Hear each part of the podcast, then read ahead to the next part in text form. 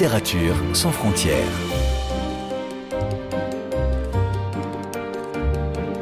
Catherine Fruchon-Toussaint.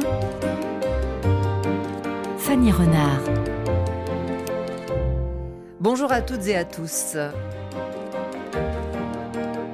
En cette toute première émission de l'année 2022, que je vous souhaite excellente, et en ce moment rare de l'espoir d'un nouveau départ, je voulais ouvrir cette nouvelle saison littéraire avec une auteure pour qui c'est aussi une première fois la publication de son premier roman que j'ai trouvé éblouissant.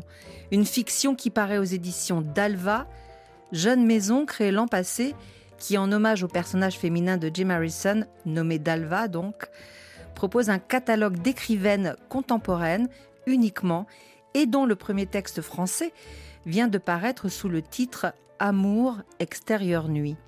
Bonjour Mina Namous. Bonjour Catherine. Vous êtes l'auteur de ce livre hypnotique qui raconte au présent et dans une tension permanente l'histoire d'amour entre Sarah et Karim. Une histoire clandestine, secrète, dangereuse, à l'image du troisième grand personnage de votre roman, la ville d'Alger, où vous placez la narration en 2013. Quelle est, vous, votre histoire avec Alger, Mina Namous J'ai une histoire euh, avec Alger euh, assez entrecoupée. Parce que je n'ai pas toujours habité à Alger, mais j'y ai passé une grande partie de mon enfance et de mon adolescence et euh, une partie de ma vie d'adulte. Donc c'est une ville qui m'a souvent manqué. Qui où vous n'êtes pas née? Où je ne suis pas née, mais j'y suis allée quelques mois après ma naissance. Donc c'est une ville voilà qui m'a souvent manqué, qui m'a parfois pesé quand j'y habitais, parce que c'est une ville, euh, même si elle est merveilleuse, où il est difficile de vivre. Euh, la vie quotidienne est difficile euh, à Alger, en Algérie d'une façon générale. J'ai un lien ambivalent, ambivalent en montagne russe, un lien je t'aime moi non plus, comme beaucoup d'Algériens, je pense. Et, ça me paraissait aussi euh, un bon décor euh, pour une histoire, parce que c'est une ville, euh, je pense, qui ne facilite pas les histoires d'amour qui s'y prêtent. Une ville avec beaucoup de charme, beaucoup de mystère, mais, mais qui ne facilite pas les histoires d'amour et encore moins les histoires clandestines. Donc, et c'est ce qui fait aussi que l'histoire est clandestine. Vous y viviez aux alentours des années 2010 euh, C'est ça, oui. Je crois, puisque vous y teniez un, blog. Exactement, oui. Jeune vie algéroise. C'est là que vous avez affûté votre écriture? Oui, je pense que oui. J'ai commencé à écrire des, euh, des, chroniques tout à fait par hasard, qu'ensuite j'ai mis euh, sur un blog que j'avais appelé Jeune vie algéroise parce que j'estimais que j'avais une jeune vie algéroise. Je venais de, revenir dans la ville après des études en France et donc euh, je trouvais que le titre s'y prêtait bien et j'ai commencé à publier chaque semaine euh, voilà, des chroniques de la vie algéroise. Et ensuite est venue euh, vraiment l'envie féroce d'écrire quelque chose de plus long quelques années plus tard. En tout cas, des années clés, puisque c'est en 2013 que vous situez la naissance de votre histoire d'amour, dont le cœur bat au rythme de la ville, puisque sur cette liaison transgressive entre une jeune Algéroise de 29 ans, célibataire, et un homme un peu plus âgé, marié, né en Algérie mais installé en France, sur cette histoire donc semble peser un sentiment permanent de menace. Pourquoi, Mina Namous? Alors je pense qu'ils ne le perçoivent pas tous les deux de la même manière. Elle, elle, se sent euh, peut-être menacée parce que c'est une euh, c'est une histoire fragile comme il est marié, elle le sait depuis le début. En plus, il n'habite pas en Algérie euh, à titre permanent, donc il vient. Donc elle le voit, mais elle n'est jamais sûre euh, de quand est-ce qu'elle va le revoir, ce qui n'est pas facile pour elle. Et puis, euh, elle ne peut en parler à en tout cas pas à tout le monde. Elle peut en parler à quelques amis, elle a des confidentes, mais ce c'est pas quelque chose qui peut se vivre au grand jour. Donc quand ils passent les nuits ensemble, bon ben voilà, ils doivent prendre des précautions, ils font attention. Elle et pour lui, euh, bon, c'est différent parce que voilà, il vient aussi à Alger par intermittence. Il a un rapport à la ville euh, qui est difficile aussi parce que c'est une ville euh, où il est né, où il a grandi, mais donc qu'il a quitté. Donc il, a cette nostalgie aussi de la ville et, et il associe aussi les deux. Pour lui, l'histoire d'amour, c'est aussi l'histoire d'Alger, c'est aussi une. il se réconcilie un peu Mais je reviens sur cette idée de menace en 2013 précisément. Je pense que c'est pas tout à fait par hasard que vous ayez daté euh, euh, cette histoire euh, à ce moment-là, parce que par exemple Sarah, qui est une jeune femme sage, rangée, éduquée, elle est juriste dans une entreprise. Alors elle n'est pas juriste. Elle est au département finance d'une entreprise. Ah. Pardon. Moi je suis juriste, mais ça ne l'est pas. Donc, elle travaille dans une entreprise au service financier Oui.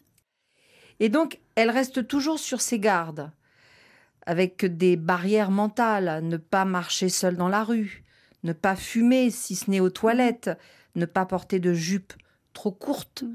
comme s'il y avait une censure permanente, une censure qui ne dit pas son nom, mais que tous vos personnages semblent opposés à une insouciance d'avant Mhm. Qui n'existe plus. Donc quand est-ce que l'Algérie a changé?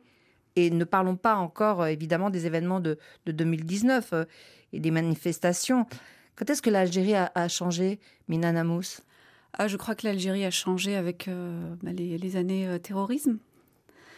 Donc, quand, quand le livre se réfère aux années 70, euh, donc que lui a très peu connu, puisqu'il est né, lui, il a une petite quarantaine d'années dans, dans l'histoire, donc qu'il a à peine connu, mais qu'il a perçu. Et voilà, l'Algérie a pris un tournant euh, dans les années 80, 90, et, euh, et la vie est devenue, euh, en tout cas la vie quotidienne est devenue beaucoup moins insouciante, et c'est quelque chose qui est resté. Après, il y a le conservatisme, l'islamisme ambiant. Tout ce qui pèse sur le pays, qui fait que les gens ne sont pas insouciants. Donc toutes ces choses, elle les fait, elle fume, elle sort, elle porte des jupes euh, qu'on peut estimer trop courtes, mais ceci dit, elle en a, euh, elle a pleinement conscience de ce qu'elle fait. Donc euh, aucun geste n'est anodin. Donc euh, voilà, comme vous le dites, elle se cache pour fumer, elle prend des précautions pour sortir. Elle, et ça, je pense que que ce soit en 2013 ou aujourd'hui ou même avant, c'est à l'image de l'Algérie, malheureusement d'aujourd'hui. Avec aussi cette phrase euh, récurrente euh, que l'Algérie est devenue une fatalité? Qu'est-ce que ça veut dire ça? Euh, Je ne saurais pas comment l'expliquer, mais il y a un sentiment de hum, que les choses qu'on ne maîtrise pas, qu'on est pris un peu, un peu au piège et qu'il y a une fatalité qui, qui pèse un peu sur, sur le pays et que, hum, que les gens ressentent profondément et qui se traduit dans la vie quotidienne? Et de fait, dans cette atmosphère, danger et désir vont de pair. Est-ce que c'est pour cela, selon vous, que Sarah tombe éperdument amoureuse de Karim Ou au contraire, c'est parce qu'il représente l'ailleurs, le départ possible, qu'elle se jette corps et âme dans cette histoire interdite? Alors, je pense que quand elle le rencontre et qu'elle a une sorte de coup de foudre pour lui, si on peut parler de coup de foudre, euh, elle, euh, je pense qu'elle n'a pas tout ça en tête. Je pense que voilà, l'histoire d'amour, euh, en tout cas au début, n'est pas n'est pas liée à des paramètres extérieurs. Qu'elle tombe tout simplement amoureuse amoureuse d'un homme pour ce qu'il est, pas forcément pour ce qu'il représente. Mais euh, d'ailleurs, à un moment de son histoire, euh, elle se pose la question parce qu'elle est tellement éperdument éprise qu'elle se demande. euh, Qu'est-ce qui l'a amené là Pourquoi lui Et puis elle réalise que non, c'est c'est lui. En fait, c'est dans l'histoire d'amour, c'est même pas lui l'Algérien, lui le Français, ou c'est lui tout simplement. C'est Karim. C'est voilà. Et vous ne faites plus le lien entre désir et danger? Alors, je pense que ça ombrage leur histoire d'amour ou qu'il y a des caractéristiques, mais euh, c'est pas c'est pas ce qui la guide en tout cas. C'est pas un moteur pour elle. Non, c'est pas un moteur pour elle. Et d'ailleurs, à un moment, le... il parle de danger, à un moment où la première fois qu'ils dînent ensemble, et lui a l'air un peu excité par le côté dangereux. Elle ne l'est pas du tout, parce qu'en Algérie, voilà, il y a eu tellement de. Les gens ont tellement peur du danger que c'est c'est plus un facteur excitant. hein. C'est euh, parce que le danger euh, a été. Extrêmement réel. Voilà, c'est pas un fantasme le danger, c'est euh, c'est une réalité. Donc c'est plutôt quelque chose elle qui lui pèse énormément et euh, dont elle voudrait se débarrasser, mais, euh, mais elle tombe amoureuse, elle tombe amoureuse d'un homme, pas d'une figure ou quelque chose. Une passion amoureuse, donc, que vous illustrez par ces scènes très brèves, ces regards, ces gestes, et encore une fois, cette langue toujours au présent, dans une espèce d'urgence euh, de vie, comme si plus rien d'ailleurs euh, n'existait autour. Par exemple, très peu de références en dehors de cette relation. Je pense aux références euh, musicales. Un titre lancé, I Got You Under My Skin euh, de Frank Sinatra. Mais peut-être qu'il y aurait une autre chanson que vous aimeriez entendre, Mina Namus, maintenant dans cette émission, qui illustrerait peut-être un peu plus l'état d'esprit, soit du roman, soit dans lequel vous l'avez écrit. Alors il y a une chanson que j'aime beaucoup, qui peut illustrer cet état d'esprit, qui est récente, mais euh, qui m'a fait penser un peu à l'atmosphère du roman. C'est euh, Vertigo de Juliette Armanet. Une chanson euh, à la fois douce et intense, et avec des paroles assez chouettes, et qui pourrait s'y prêter. Et qui dit donc le vertige de l'amour. Tout à fait. C'est pas un hasard.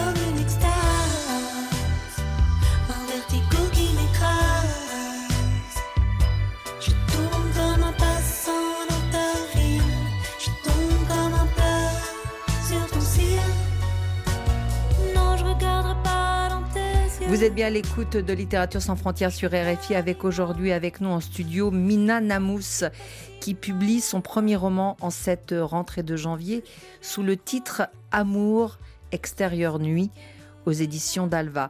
On l'a dit au début de cet entretien, c'est l'histoire d'une liaison passionnée entre Sarah, jeune femme à Alger, et Karim, avocat installé à Paris, marié qui fait euh, des allers-retours entre les deux pays pour son travail. L'occasion pour les deux amants secrets de se retrouver tout en se cachant. C'est donc un amour en pointillé, nourri de moments volés, comme en témoigne cette scène du roman. Si vous voulez bien nous la lire, Mina Namous, nous sommes page 154. Il est assis en face de moi, je peux le regarder tranquillement, dévisager ses traits, que je connais presque par cœur. La ligne des cheveux qu'il tente de mettre en forme, les petites mèches qui volent malgré tout, brouillonnes et ridicules, mais que j'aime tant. Les yeux qui se plissent et ses petites et grandes manies, sa façon de s'asseoir et de se placer, cette légère torsion du buste. Ça me rappelle la première fois que je l'ai vu, les premiers émois ressuscitent. L'homme qui prend toute la place. Il n'a pas besoin de parler fort ou beaucoup pour être entendu, tout le monde l'écoute religieusement. Il le sait, il en joue, il en fait une pièce de théâtre. J'assiste avec les autres au spectacle. Je suis aux premières loges, subjuguée. Je veux mon autographe à la fin, je veux mon baiser sur la joue, je veux ma grande histoire. Au milieu de la réunion, je reçois un message de sa part que j'ouvre discrètement. J'aime bien quand tu me regardes comme ça. Il me regarde aussi comme ça. Ça dure peut-être quelques secondes, le temps que personne ne remarque rien, mais on ne se détache plus. On passe d'une expression à une autre, nos yeux se scrutent, se découvrent, puis se sourient. Je crois, à ce moment-là, qu'on s'aime éperdument. Merci Mina Namos pour cet extrait, d'autant plus emblématique que s'il se finit euh, sur un baiser.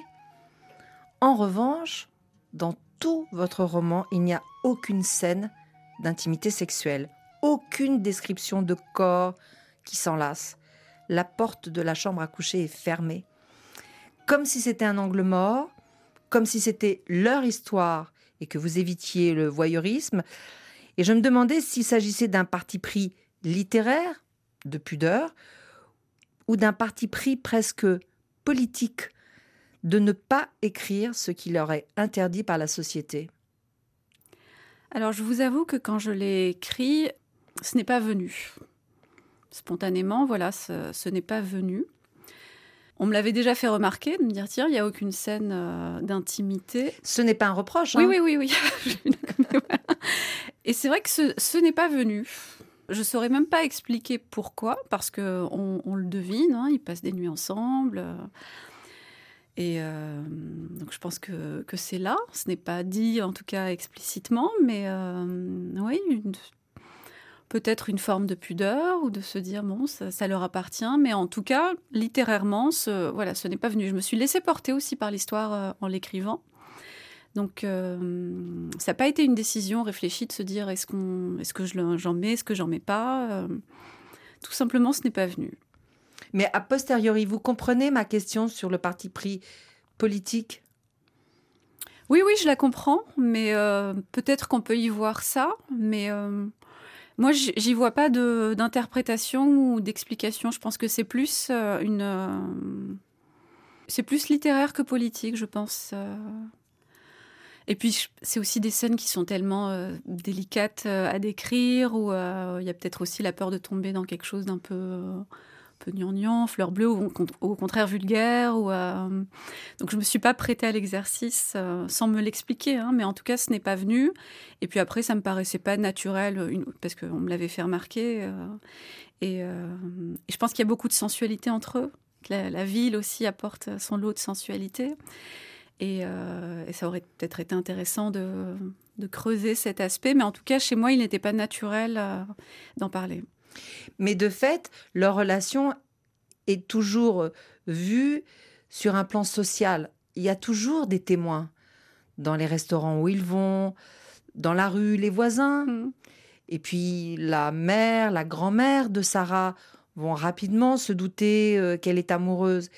Et du coup, ça donne une connotation très particulière à cet amour, comme s'il ne pouvait exister aussi qu'à travers le regard des autres. Mm. Ou exister, c'est peut-être pas le mot exact, mais en tout cas, il était forcément jugé. Oui. Ça, je pense que c'est quelque chose euh, qui est donné par euh, la ville aussi, où c'est difficile d'avoir euh, une intimité. Bah, quand on a une, vie amoureuse en Algérie, en dehors du cadre officiel du mariage, bah, elle est difficile à vivre. Les, jeunes gens en souffrent beaucoup aujourd'hui parce qu'il n'y a pas d'espace à soi. En général, vous vivez chez vos parents. L'amour peut être perçue comme tabou, la sexualité euh, encore plus, évidemment. Donc, euh, elle, a toujours, elle, a, elle, a toujours peur, elle, d'être vue. En plus, il y a, l'entreprise qui ajoute ça aussi. Ils peuvent pas être vus ensemble. Euh, donc, ils se voient dans quelques endroits un peu, un peu confidentiels. Certains restaurants, certains hôtels.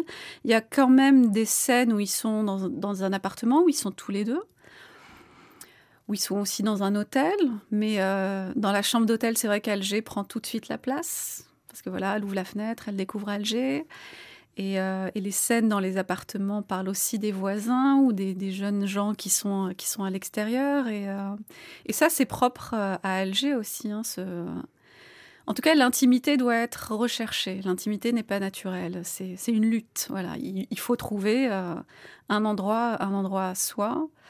Et c'est pas quelque chose euh, d'évident. C'est un luxe d'avoir. Euh, et eux d'ailleurs, ils ont une histoire, euh, même si elle est clandestine et difficile, c'est grand luxe parce que quand il arrive, il a des appartements, où il va à l'hôtel, donc ils peuvent se retrouver. Donc déjà, ils ont de la chance parce que c'est pas le cas de tous les amoureux. Non, et en effet, furtivement, il y a une scène où il y a deux garçons qui se tiennent la main ou qui s'embrassent, et tout de suite, on sent un raidissement du corps social autour d'eux évidemment la question de l'adultère euh, qui n'est pas envisageable. Donc il y a quand même cette tension euh, permanente au cœur de mm. votre roman. Oui. À travers ce portrait de couple se pose aussi la question de rester ou quitter le pays. Karim, donc, est parti de l'Algérie pour faire ses études en France où il s'est installé, marié.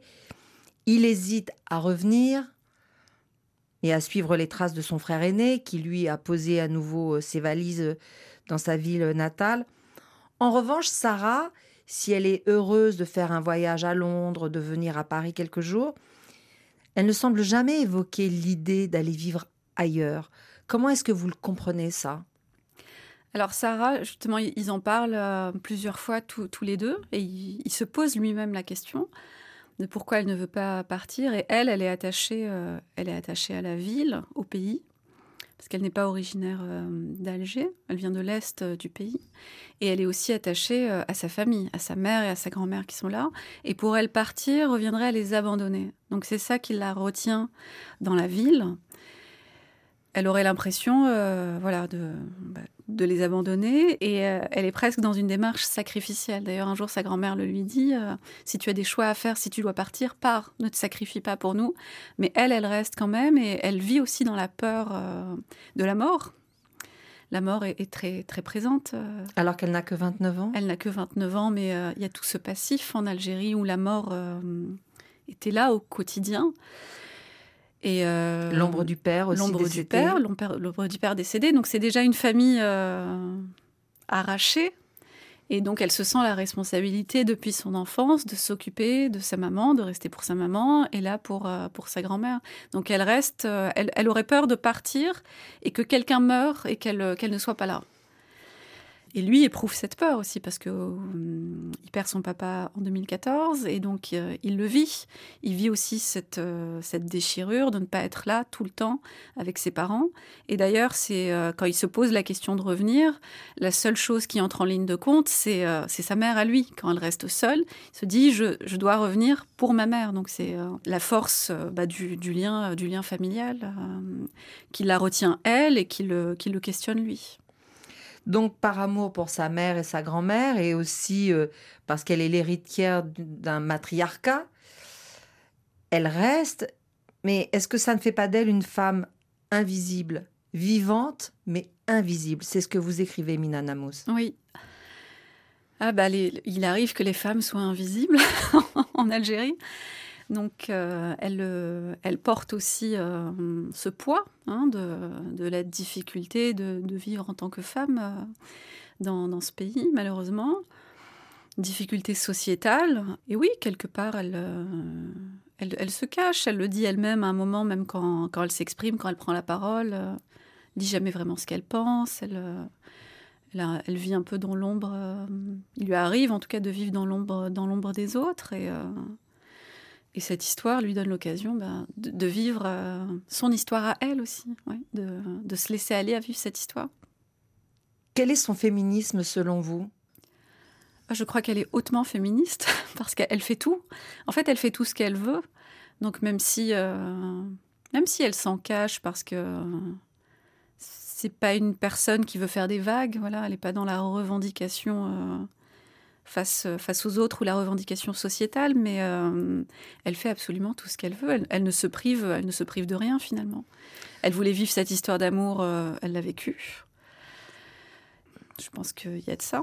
Elle est libre, mais il y a néanmoins ce glissement religieux, comme vous écrivez, un euphémisme pour annoncer quand même aussi que la laïcité perd du terrain face à la montée d'un extrémisme. Sa liberté est en danger, là aussi. Ah oui, de toute façon, sa liberté n'est pas censée exister. C'est ça qui la rend féministe, c'est que elle arrive à être, euh, à se défaire de tout ça. tout ça existe, le conservatisme existe, l'islamisme existe, mais euh, ça n'a pas atteint son corps, en tout cas. Euh, tout ça est là, évidemment, hein, et c'est pas nouveau mais euh, elle, euh, c'est comme un monde parallèle pour elle. Qu'est-ce qu'elle représente pour vous? Sarah? Oui. Hmm. une femme libre, une femme, euh, une femme libre, une femme, une femme amoureuse, une femme passionnée, et un peu une, oui, l'image aussi d'une, d'une certaine, en tout cas, certaine jeunesse ou d'une certaine femme. Je la relierai pas forcément à l'Algérie, mais plus au euh, quelque chose de plus universel. Les, les, euh, femmes qui euh, qui se permettent des grandes histoires d'amour. Voilà, une, une, grande amoureuse. Pour moi, c'est une grande amoureuse et, et ça se limite pas à l'Algérie. Mais voilà, qui qui se dit c'est difficile, il est marié, il est ceci, il est cela, mais j'y vais quand même. Et je pense qu'elle y allait en connaissance de cause, en sachant qu'elle allait souffrir, parce que il y a eu des séquences de, souffrance, et malgré tout, euh, parce qu'à un moment, je ne vais pas donner trop de détails sur l'histoire, mais euh, elle sait qu'elle va souffrir, elle sait que ça va se terminer parce qu'elle n'attend pas qu'il euh, quitte sa femme. Mais, euh, mais elle vit quand même l'histoire, donc elle la vit, elle vit au présent, et je pense que sa liberté vient de là, du fait qu'elle qu'elle vive au présent, qu'elle se projette pas, il n'y a pas de projection dans l'avenir, il n'y a pas de voilà. Elle se permet, elle se, se, donne la liberté en tout cas de vivre cette histoire d'amour. C'est pour ça que vous avez écrit tout ce texte au présent? Oui, possiblement, oui. Mm. Portrait de femme plus universel, euh, comme vous le disiez. Est-ce que c'est une des raisons pour lesquelles vous avez adressé votre manuscrit à cette maison d'édition d'Alva qui, jusqu'ici, ne publie que des femmes? Alors, c'était pas, euh, c'était pas du tout prémédité. Mais euh, c'était une, une, très jolie euh, coïncidence. Parce que voilà, c'est un, vrai portrait de femme, de femme libre. Et euh, d'une femme qui dit euh, sa vision de l'amour et bah de ce fait sa vision du monde aussi. Et c'est totalement la ligne de la maison d'édition. Donc c'était voilà, sûrement une rencontre qui doit rien au hasard, mais les choses se sont bien faites. Vous voulez dire que vous ne l'avez pas envoyé en connaissance de non, cause? Non, absolument pas. Non, c'était une rencontre euh, par intermédiaire. Euh... Mais aujourd'hui, vous êtes heureuse que ce texte Tout paraisse dans ce catalogue-là? Ah, totalement, oui, totalement. C'est, je pense que Sarah euh, a toute sa place euh, dans, cette, dans cette maison d'édition. Et je crois que c'est le slogan de la maison d'édition les, les, femmes écrivent le monde. Et je trouve ça merveilleux. oui. Et euh, les, les, femmes font, euh, font le monde et Sarah a fait son monde en fait. Elle a, elle a son monde, euh, elle a son monde intérieur et puis elle a son, son Alger à elle en dépit de, de, toutes les barrières, de toutes les contraintes. Ce que raconte le livre, c'est aussi son Alger à elle. C'est les quartiers qu'elle aime, le, le ciel qu'elle aime, le ciel qu'elle regarde en, en, dépit de tout. Ce que vous aimez vous aussi, vous lui avez prêté? Je lui ai prêté beaucoup de choses. Je lui ai prêté beaucoup de choses. Je lui ai prêté euh, cette vision de la ville. Dont vous, pourtant, vous êtes partie. Dont je suis partie. Mais on n'a pas le même rapport euh, à la ville. Elle, elle a toujours vécu euh, à Alger. On n'a pas la même histoire familiale. Euh, on, on, est extrêmement différentes, mais je lui, je, lui, ai prêté cette, cette vision de la ville. Merci beaucoup, Mina Namous. Merci. D'être venue nous parler de ce premier roman qui ouvre donc euh, cette première émission de l'année euh, 2022. J'étais très heureuse euh, de vous recevoir pour parler de cette femme libre, en effet. Voilà euh, deux mots qui ne devraient être jamais dissociés et qui, euh, j'espère, donneront la couleur euh, de toute cette année à venir. Merci encore. Je rappelle le titre de votre roman, Amour extérieur nuit, publié aux éditions d'Alva. Littérature sans frontières. Vous pouvez réécouter cette émission sur le site rfi.fr en cliquant sur l'onglet Podcast. Et pour ne manquer aucun numéro de votre magazine, vous pouvez vous abonner à Littérature sans frontières dans votre application préférée et nous laisser un commentaire. Ce samedi sur